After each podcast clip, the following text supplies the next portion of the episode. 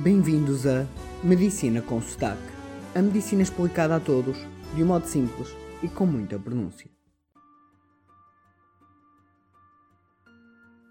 Neste episódio vamos falar de morte cerebral, que é uma das maneiras de se declarar a morte. Começo pela palavra morte, que nos vem do latim mors.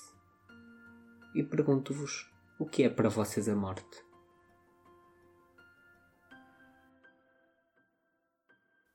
Durante os últimos séculos, morte era a paragem irreversível do coração e da respiração. Isto no contexto médico e científico, pois a morte pode assumir diferentes significados, como demonstrado pelo Papa Pio XII, que em 1957 a definiu como a separação completa e definitiva da alma e do corpo. Nas últimas décadas, com a evolução médica, tudo mudou passou a ser possível ter máquinas a respirar e fazer o coração bater. E assim, a definição de morte teve de acompanhar esta evolução através da história. Ao longo dos anos, e consoante os países, diferentes testes foram usados para se confirmar a morte, e sempre baseados neste conceito de que vida está associada a duas grandes funções: o respirar e o bater do coração. Alguns testes usados focavam-se na paragem da respiração para confirmar a morte punha-se um espelho junto à face do doente, e se o espelho não ficasse embaciado, era sinal que o ar não saía pela boca ou pelo nariz e, como tal, não havia respiração e o doente estava morto. Com o mesmo objetivo, também se punha uma vela à frente da cara do doente e, se não se apagasse, era porque não respirava e estava morto. Havia ainda quem fizesse testes bem mais agressivos, recomendados pelos médicos na altura como mergulhar o corpo em água e ver se fazia bolhas, sinal da presença de ar e como tal que respirava e estava vivo. Aqueles que associavam mais a paragem do coração à morte iam bem mais longe nesta agressividade dos testes. Um exemplo disto é em pleno século XIX havia quem espetasse uma agulha no peito, na zona do coração, para ver se a agulha mexia ou não, consoante o coração estivesse a bater ou parado. Houve ainda médicos que, não satisfeitos com a agulha, recomendavam cortar e furar o tórax para se enfiar um dedo até tocar no coração e sentir se este batia ou não. Caso não batesse, estava morto. Por fim, havia ainda quem defendesse que não bastava o coração ou a respiração parar e que o único sinal inquestionável de morte era apodrecer. E assim, todos os mortos eram deixados expostos até começarem a ficar podres. E aí sim, confirmava-se a morte. Na minha opinião, em alguns destes modos de se confiar a morte, caso o doente ainda não estivesse morto, morreria por causa do teste de confirmação. E para terminar as curiosidades e antes de passar à explicação científica da morte, conto-vos que existe uma fobia relacionada com o tema, a tafofobia, que vem do grego tafos, que é túmulo, e phobos de fobia, de medo. Esta é a fobia de ser enterrado vivo. Chopin, o compositor e pianista polaco e não francês, como muita gente acha, sofria de tafofobia, tendo pedido que depois do morto o cortassem e retirassem o coração, para que não restassem dúvidas da sua morte. Esta fobia levou ainda ao registro diversas patentes para caixões de segurança, com um fio dentro do caixão ligado a um sino, para que caso o morto não estivesse mesmo morto, poderia assim avisar as pessoas, puxando o fio e fazendo tocar o sino.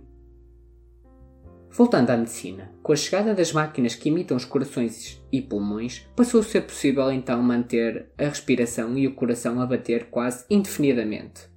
Aparece então a definição de morte cerebral, que é a paragem irreversível das funções do tronco cerebral. O que esta definição veio dizer é que nestes casos a morte acontece quando se perde a consciência e a capacidade de respirar sozinho, independentemente do estado do resto do corpo. Vamos agora à fisiologia para perceberem melhor isto. E como já sabem, vou simplificar muitíssimo, mas para se compreender melhor. O cérebro equivale a um computador. E um computador, para funcionar, tem a receber dados de sensores. Os nossos sensores do mundo são os olhos, o nariz, os ouvidos, a boca, os músculos, etc. Todos estes sensores estão ligados ao cérebro por nervos, que são como um cabo que conecta o sensor ao computador. Portanto, o nosso computador, o cérebro, sozinho, não faz nada, pois não recebe informação nenhuma. Os nossos sensores, os órgãos, sozinhos, também nada fazem, pois apenas recebem informação, mas não fazem nada com ela. E o cérebro e os órgãos, sem estarem conectados pelos nervos, pelos cabos, também nada fazem porque a informação não chega de um lado ao outro. Assim, se este sistema, órgãos, nervos, cérebro, não estiver a funcionar, não existe a nossa consciência, a nossa percepção e interação com o mundo. Para existir a consciência, é preciso que os nossos órgãos recebam a informação, levem-na ao cérebro através dos nervos, para o cérebro depois a compreender. Agora entra a nossa anatomia. E passar de a imagem de um computador para árvores, pois há uma zona do cérebro que se chama o tronco. Vamos então imaginar que o nosso cérebro são a copa da árvore, o ramo e as folhas. Depois temos o tronco da árvore, que é o nosso tronco cerebral. E por fim temos a medula espinhal e os nervos, que são as raízes. Os nossos órgãos vão ser as pontinhas das raízes. Quero só dizer aqui que aquilo que se chama medicamente medula espinhal é o que as pessoas chamam muitas vezes a coluna. Se nós cortarmos ou matarmos o tronco, deixa de ser possível que as raízes comuniquem ou cheguem aos ramos e às folhas, como nós já vimos anteriormente. Nada somos se os nossos órgãos e nervos não comunicarem com o cérebro. De parte anatómica, a diferença é que enquanto que nas árvores o tronco é algo grande, no ser humano a zona do tronco é uma pequena zona de cerca de 10 cm, apenas ocupa 2,5% do cérebro e que liga a coluna, ou seja, a medula espinal, até ao cérebro. A localização dela é na zona superior do pescoço na entrada do crânio. Além desta função de ligar o cérebro ao corpo, o tronco cerebral também controla por si só muito do nosso sistema nervoso autónomo, ou seja, os nervos que funcionam autonomamente, funcionam por si só, sem precisar do cérebro, como os que controlam o coração, a respiração, o estar alerta e o sono. Se repararem, nós não precisamos ter consciência para o nosso coração bater ou para respirar. O nosso sistema nervoso autónomo faz isto sozinho. E grande parte dele está localizado no tronco cerebral. Agora já percebem que esta zona, o tronco cerebral, se estiver morto, nós estamos mortos. Confirmar esta morte cerebral é um processo difícil e legislado. Em Portugal seguimos o modelo inglês e os critérios estão publicados desde 1994 no Diário da República Chama a atenção que cada país no mundo tem o seu modelo e que o que é válido para um pode não ser válido para o outro. Para verificar a morte cerebral são precisos dois médicos com especialidades ligadas ao cérebro e cuidados intensivos. Nenhum dos médicos pode pertencer a equipas de transplante e pelo menos um dos médicos não pode pertencer ao serviço onde o doente está internado. Isto serve para não existirem pontas soltas ou segundas intenções. As provas de morte cerebral têm de ser feitas duas vezes, em dois momentos diferentes, separados por um mínimo de duas horas, mas muitas vezes 12 a 24 horas, e nas duas tem de se confirmar a morte cerebral. Para se fazerem estas provas, é preciso antes existir uma causa identificada, uma doença que provocou a morte cerebral. É preciso conseguir-se explicar o que aconteceu. E é também preciso saber-se que as lesões cerebrais que ocorreram são irreversíveis.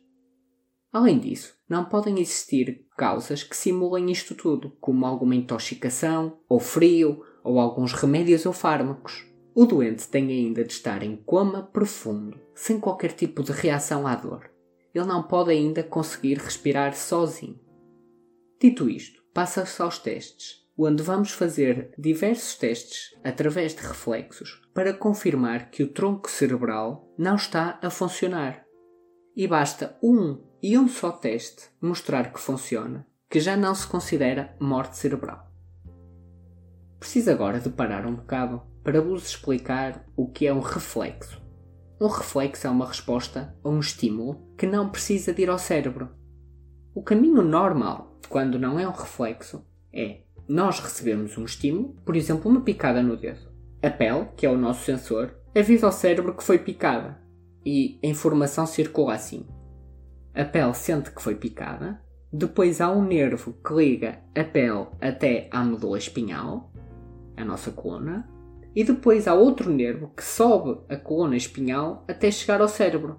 Quando chega ao cérebro, o cérebro vai perceber que foi picado, que é mau e que dói, e então toma uma decisão de fugir. Então manda os músculos do dedo, da mão e do braço contraírem-se para fugir da picada.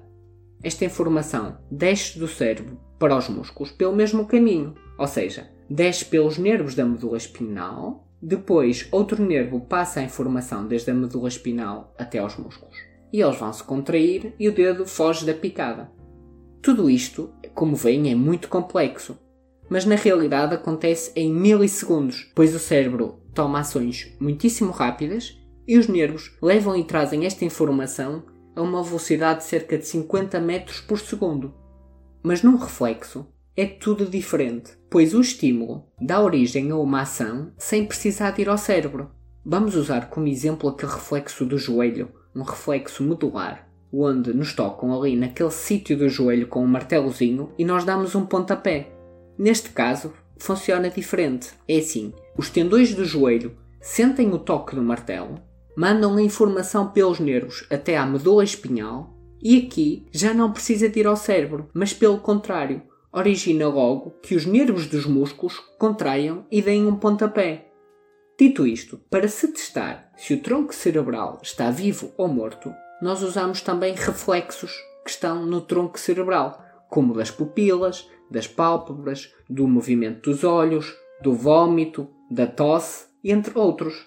Estes reflexos funcionam como já vos disse, só que, em vez de irem à medula, vão ao tronco cerebral. Com um exemplo fica mais fácil de perceber. O reflexo das pupilas. Nós apontamos uma luz para as pupilas dos olhos e, numa pessoa normal, os olhos mandam esta informação pelos nervos até ao tronco cerebral e o tronco manda os músculos fecharem as pupilas. Uma pessoa que não faça isto é sinal que aquela zona do tronco cerebral não está a funcionar o mesmo acontece com o reflexo da tosse, por exemplo, onde se estimula a garganta e em condições normais, a garganta manda informação ao tronco, através dos nervos, e o tronco cerebral manda os músculos da tosse funcionarem. Se a pessoa não tossir, é porque esta zona do tronco não funciona. Assim, se testarem muitos reflexos que dependam do tronco cerebral e se não existir nenhum, é sinal que tudo que se testou do tronco cerebral não estava a funcionar e, como tal, está morto é importantíssimo dizer-vos uma coisa. Os reflexos modulares, como aquele do joelho que vos falei, podem estar presentes em pessoas com morte cerebral, pois já vimos que a morte cerebral é a morte do tronco. E como aquele reflexo do joelho não vai ao cérebro e vai apenas à medula espinhal, ele vai continuar a existir, mas a pessoa está morta.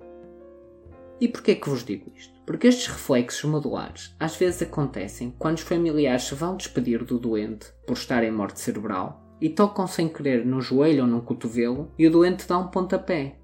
E à custa disto, depois aparecem teorias que as pessoas não estão mortas quando nós sabemos que estão. Quem se interessar pelo assunto, ou apenas por curiosidade, deve pesquisar reflexo de Lázaro e ver os vídeos. São esclarecedores, mas também um pouco assustadores. Como sabem, estas provas de morte cerebral estão muito associadas à remoção de órgãos para transplante. E isto origina ainda mais mitos, como por exemplo, de que os doentes foram dados como mortos só para lhes tirarem os órgãos. Imaginem então o que nós estávamos a falar há pouco, de uma esposa que se vai despedir do marido, pois está em morte cerebral e vai ser dador de órgãos, e depois toca no cotovelo do marido e ele mexe a mão. Por exemplo, o reflexo bicipital e ela pensa que lhe vão matar o marido só para ficar com os órgãos. E para terminar, é importante percebermos que a morte cerebral não é usada apenas para os transplantes, mas também para não prolongar artificialmente a vida quando ela não existe, poupando muita dor e sofrimento a todos. Obrigado.